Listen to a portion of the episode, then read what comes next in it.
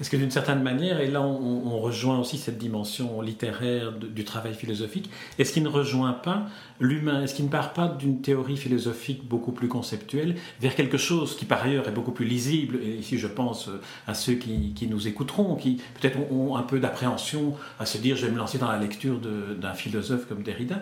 Est-ce que dans, dans les dernières œuvres, ce n'est pas justement parce qu'il approche une, perception plus, littéraire de la philosophie en la rendant plus proche de, l'humain, plus proche de, de l'amitié, comme, comme c'est aussi une des thématiques euh, importantes pour lui. Tout à fait. Euh, je crois que Derrida met longtemps à oser être pleinement lui-même, mais c'est peut-être le cas de beaucoup d'entre nous. Euh, ma biographie est divisée en trois grandes parties. La première s'appelle Jackie, et c'est son vrai prénom, et elle va jusqu'à l'âge de 32 ans, jusqu'à sa première publication, qui coïncide avec le moment de l'indépendance de l'Algérie en 1962. Et la fin de son adolescence. Voilà, cette adolescence de 32 ans qu'il évoque. Alors là, on a un Derrida qui est au fond très lyrique, euh, très littéraire, mais qui craint de ne pas être accepté euh, comme ce qu'il est, qui se perçoit encore comme le petit juif d'Alger euh, débarquant en France et, devant se faire accepter, ayant beaucoup de mal d'ailleurs à réussir les concours académiques, etc., souffrant énormément de cela. Le deuxième, la deuxième partie du livre, qui s'appelle Derrida tout simplement, montre un peu cette trajectoire pendant les 20 années suivantes, où il publie énormément, et au fond, euh, c'est un guerrier, c'est un combattant, c'est quelqu'un qui va vouloir donner les gages du sérieux, même s'il va euh, souvent les transgresser, mais donner les gages du sérieux pour se faire accepter, euh, notamment, ou tenter de se faire accepter par l'institution. C'est le Derrida, le plus connu, mais peut-être aussi un peu le plus technique et parfois le plus sévère. Et puis il y a euh, cette euh, dernière période que j'ai intitulée tout simplement Jacques Derrida, euh, réconciliation, réconciliation de ces deux dimensions, où, où, il arrive à laisser passer davantage des préoccupations qui, dans les premières périodes, n'étaient là que dans les lettres, somme toute, et dans le, rapport amical, parce que la dimension politique ou la dimension affective était extrêmement présente dès les lettres de jeunesse, qui ont au fond un ton et un style euh, qui est à peu près celui des derniers textes. Et alors, dans la dernière période, on a évoqué Spectre de Marx, on peut évoquer un grand livre euh, qui s'appelle Politique de l'amitié, mais on peut penser aussi à cet autre euh, versant, qui est le livre Chaque fois unique, la fin du monde, fait des hommages aux grandes figures qu'il a côtoyées, auxquelles il s'est parfois heurté, mais pour lesquelles il va écrire des, des, des textes très importants, d'adieu, avec cette notion chaque fois unique, la fin du monde. Il y avait un journaliste qui avait euh,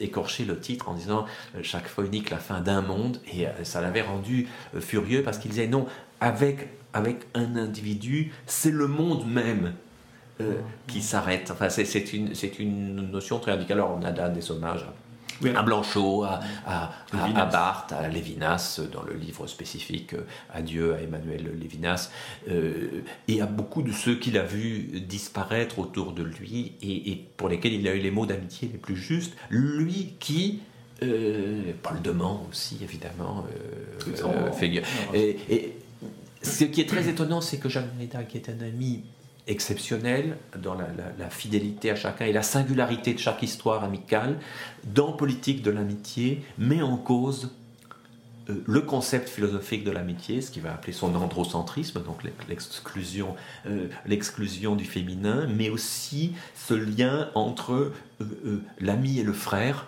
amitié et fraternité. Pourquoi faudrait-il que l'ami soit toujours comme un frère?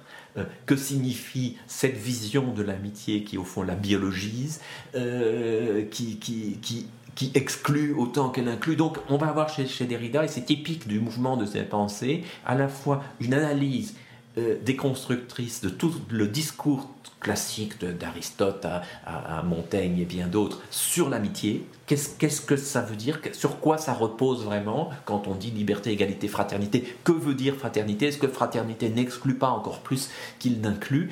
Mais en même temps, concrètement, euh, Derrida est l'ami dont chacun rêve, euh, celui qui est capable depuis les États-Unis de téléphoner à une traductrice en Norvège parce qu'il sait que son mari a eu une attaque et que tous les trois jours, euh, quel que soit son, programme d'aimant, il prend des nouvelles de, de, cet homme. Et ça, c'est j'ai de multiples, de multiples témoignages sur cette aptitude à individualiser les relations avec les étudiants, avec les collègues, même avec les contradicteurs. Vous, vous, dites quelque part, je ne sais plus si c'est dans trois ans avec Derrida ou dans la préface ou l'introduction de la biographie, vous dites qu'une biographie c'est comme un puzzle. Et dans un puzzle, ce qu'on voit surtout, ce sont les pièces manquantes. Or, pour un biographe, il faut, il faut inventer ou combler ou, alimenter ces pièces manquantes. Est-ce que dans, dans, dans, la, dans la vie de Rida, les, deux pièces manquantes n'ont pas été le trouble qu'a créé la révélation du passé de Paul Demand et cette euh, euh, relation avec Sylviane euh, Agassinski, dont il a un enfant? Ce sont, je pense qu'il y a pas mal de moments de trouble et que Derrida est quelqu'un qui a une très forte tendance à dramatiser euh, les choses. Il a, il, a, il a, un rapport toujours euh, un peu, un peu pathétique au monde, enfin, une angoisse euh, et, des tendances mélancoliques puissantes. Mais ce sont deux événements fondamentaux. Bon, l'histoire de Paul Demand, c'est celle d'une grande amitié, puisque Paul Demand, belge d'origine, mais établi aux États-Unis peu après la, Deuxième Guerre mondiale, il devient un très grand professeur, un professeur très respecté, d'abord à Cornell, puis à Yale, et il fera de, de, le plus grand département d'études littéraires des États-Unis, le plus réputé. Il invitera très tôt Derrida, très régulièrement, et contribuera énormément à l'essor de sa carrière américaine. Par-delà cet aspect institutionnel, académique, le respect de, de, Derrida pour les travaux de Paul Deman, qui sont moins connus euh, en France, mais qui aux États-Unis ont eu une énorme influence, grand spécialiste de Rousseau notamment. Peu après la mort de Paul Deman, un scandale éclate où on découvre des textes de jeunesse parus dans le soir sous l'occupation, euh, euh, des textes donc collaborationnistes, on peut le dire, dont certains sont anodins, mais dont quelques-uns sont marqués euh, politiquement, et notamment l'un très marqué d'antisémitisme. dans une grande confusion aux États-Unis, on fait de demain tout d'un coup une sorte de professeur nazi, etc.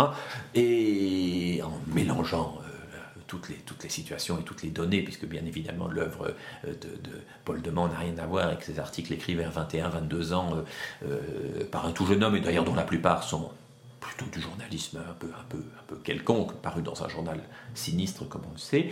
Mais Derrida essaye de comprendre ce qui s'est passé va écrire un livre qui s'appelle Mémoire pour Paul Demand, qui euh, créera des polémiques très fortes jusque parmi ses proches. Certains lui, lui, lui, reprochant à lui, le petit juif chassé de l'école à 12 ans euh, à Alger par les mesures de Vichy, certains lui reprochant à lui d'avoir été complaisant avec grosso modo un antisémite et de ne pas l'avoir dénoncé, de même qu'on lui reprochera à la même époque, euh, au moment du livre de Faria sur Heidegger, de ne pas s'être démarqué suffisamment de Heidegger, de ne pas avoir jeté la pensée de Heidegger, elle qu'il a tellement nourrie et dont il essaye de penser l'articulation difficile entre, entre philosophie et égarement politique.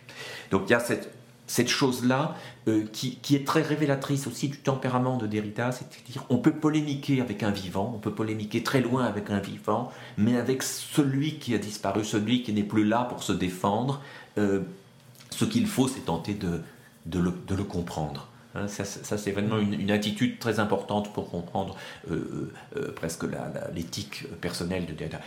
L'autre aspect que, vous évoquez, la relation amoureuse longue avec Sylvia Nagasaski, donc une liaison de 12 ans, parallèle à son, au mariage de toute sa vie avec Marie Derrida cette, histoire d'amour euh, posait une question au biographe que j'étais. D'abord parce que euh, Sylviana Kaczynski est devenue un personnage public au moment où elle a épousé Lionel Jospin.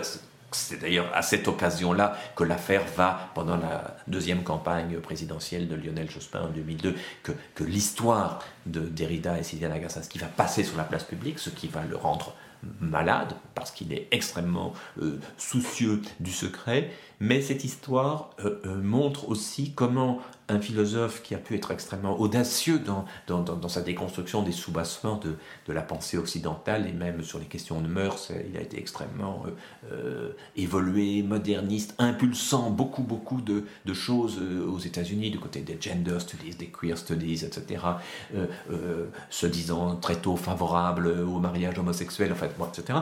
Mais comment Derrida, malgré ses audaces intellectuelles, ou à côté de ses audaces intellectuelles, peut rester aussi euh, euh, le, petit juif d'Alger, de famille séfarade, restant extrêmement attaché à sa famille, ne, voulant pas heurter, ayant déjà dû imposer son mariage avec une femme qui n'est ni juive ni, ni euh, algérienne, ce que sa famille euh, n'avait pas, pas si facilement accepté, et donc n'arrivant pas à assumer euh, publiquement cette histoire, mm. qui somme toute n'a rien de rien de scandaleux et, la naissance de cet enfant. Euh, et là, la relation est intrigante entre non, non, non, l'enfant. Non désiré de sa part, disons, euh, un enfant qu'il finira par reconnaître mais qu'il ne connaît pas, qu'il ne connaîtra pas, et une histoire qui va le déchirer intérieurement, qui certainement aussi pour pour euh, Sylviana sera euh, difficile, euh, douloureuse, et ne parlons pas du, jeune homme en question, qui est devenu lui-même un philosophe euh, brillant.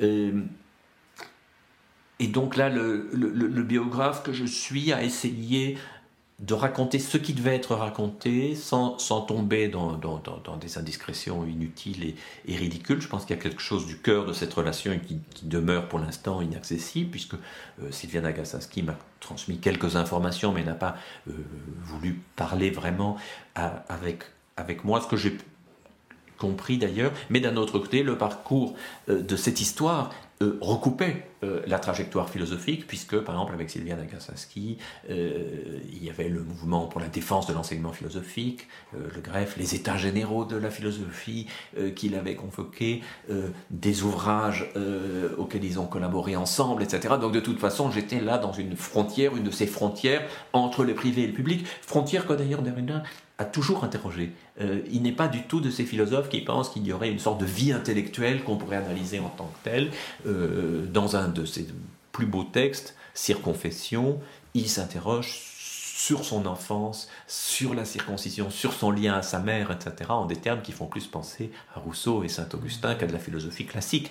Et donc, euh, il n'est pas du tout de ces philosophes qui diraient tout cet aspect, par exemple, affectif, familial, amoureux, euh, doit être écarté d'une biographie, qui doit s'occuper de la pensée. Et même quand un jour on l'interrogeait sur euh, euh, Heidegger et Hannah Arendt, cette liaison célèbre et paradoxale de la philosophie du XXe siècle entre un philosophe qui a trempé avec le nazisme et une des grandes philosophes qui a pensé le nazisme et qui d'abord en a été victime, a été victime de l'antisémitisme.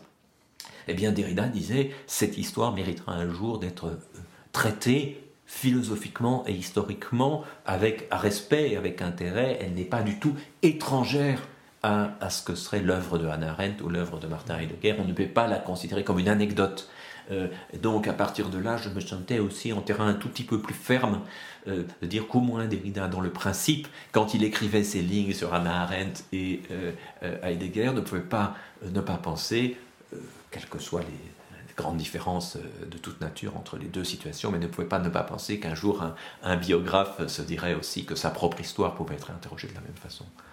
Je voudrais terminer cet entretien avec deux, euh, deux, questions, enfin deux, deux demandes de, de, de, réaction. La première sur un concept qui est celui, le concept, le premier concept euh, de la, de la philosophie de Derrida, qui est la déconstruction. Comment pourriez-vous le, décrire pour quelqu'un à qui vous donneriez envie, voudriez donner envie d'aller plus loin dans la lecture, non pas de votre biographie, mais de certains ouvrages de Derrida? Alors, la déconstruction donc part d'abord de, au fond d'un geste qu'on va trouver à la fois chez Nietzsche et chez Heidegger. Chez Nietzsche, l'idée de généalogie, hein, quand Nietzsche fait la généalogie de la morale, remonter aux sources lointaines, à ce qui a construit euh, la morale plutôt que d'analyser en tant que. Chez euh, Heidegger, il y a le concept de Abbau et de destruction, destruction n'ayant pas de sens concret en allemand, qui remonte à l'origine de la pensée occidentale, de la métaphysique occidentale, pour essayer d'en comprendre les soubassements et peut-être de les défaire. Donc Derrida s'inscrit dans cette tradition-là, et on peut dire que la déconstruction, c'est au fond une manière de euh, revoir les fausses évidences, euh, de reprendre la pensée à bas. C'est peut-être un mouvement qu'on va trouver dans toute grande philosophie, qu'on trouve avec la table rase de Descartes, mais qu'on trouve déjà avec le questionnement de Socrate. Euh, la philosophie euh, quand elle ne se réduit pas à des caricatures et des pseudo-catéchismes comme on en voit euh, fleurir euh, quelquefois aujourd'hui, les best-sellers de philosophie sont des espèces de néo-catéchismes, même quand ils se prétendent athées. La, philosophie est une école de l'inquiétude, est une manière d'interroger le concept. Et ça, Derrida le fait en lisant les grands textes de l'histoire de la philosophie ou en lisant les concepts qui lui sont soumis. Déconstruire, ce n'est pas détruire, ce n'est pas aller vers un nihilisme, c'est c'est déplier. C'est déplier une idée et lui rendre sa complexité. Si on confrontait par exemple Derrida à un colloque euh, sur l'identité culturelle européenne, eh bien, il commençait par interroger euh, ces trois mots. Mm. Qu'est-ce que ça veut dire identité? Qu'est-ce que ça veut dire culturel? Qu'est-ce que ça veut dire européenne? Est-ce que quand on dit identité européenne, on est en train de refermer une frontière en excluant tout ce qui n'est pas l'Europe? Est-ce que cette définition de l'Europe ne serait qu'une définition fondée sur de l'exclusion, euh, bon, etc. Voilà le genre de questions euh, qu'il interroge, et ça, il peut le faire aussi bien euh, à partir d'une situation politique très très concrète qu'à partir des plus grands textes de, la, de la tradition philosophique, en nous apprenant à les lire autrement. Alors ma, dernière euh, question ou, demande de réaction concerne un aspect qui, est, qui, est, qui, rend cette, euh, la biographie que vous avez écrite de Derrida en même temps que les carnets tellement, tellement intime, tellement humain. C'est cette description du grenier dans lequel Derrida va écrire chauffé par un petit radiateur avec ses écharpes où il a froid. Est-ce que le, le, scénariste de bande dessinée, le romancier que vous êtes, à ce moment-là, ne, ne, ne trouve pas la, complicité, l'empathie, la nécessité de compréhension qu'un romancier a par rapport à un personnage. Il est certain qu'il y a dans, le travail du biographe, euh, je, le dis dans Trois ans avec Derrida, à la fois un travail d'enquêteur, un travail d'historien et un travail d'écrivain. Il faut les trois. Et il y a des moments de, plaisir d'écrivain. Alors d'abord cette histoire du grenier, le sublime, comme il ah. l'appelait, mon sublime. Racontez un peu le grenier. Euh, c'est d'abord pour moi une, trouvaille. Euh, je me souviens très bien que c'est à l'université d'Irvine en Californie, où il y a une partie des papiers de Derrida, que je tombe sur un petit carnet. Et c'est des carnets du milieu des années 70, où euh, ce sont des notes tout à fait intimes, c'est quasiment des notes de, journal. Derrida vit une, véritable crise euh, intérieure, crise personnelle, et il va raconter comment il se retrouve dans ce grenier tout en haut de sa maison de Rissorangie en banlieue parisienne.